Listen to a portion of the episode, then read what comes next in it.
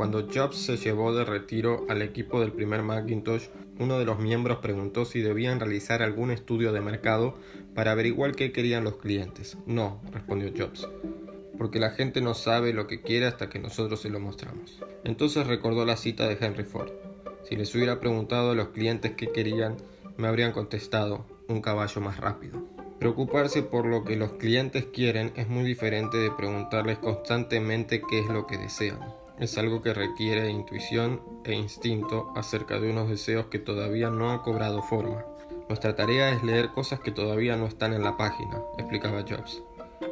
En lugar de basarse en los estudios de mercado, afilaba su particular versión de la empatía. Empezó a valorar la intuición, una serie de sensaciones basadas en la sabiduría acumulada a través de la experiencia. La intuición es algo muy poderoso, en mi opinión, más que el intelecto. En ocasiones, esto quería decir que Jobs utilizaba grupos de discusión integrados por una única persona, él mismo. Creaba los productos que él y sus amigos querrían.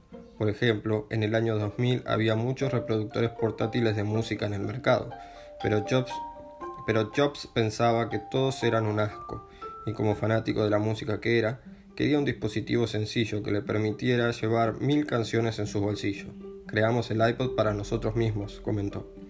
Y cuando estás fabricando algo para ti mismo, o para tu mejor amigo o tu familia, no te conformas con cualquier cosa.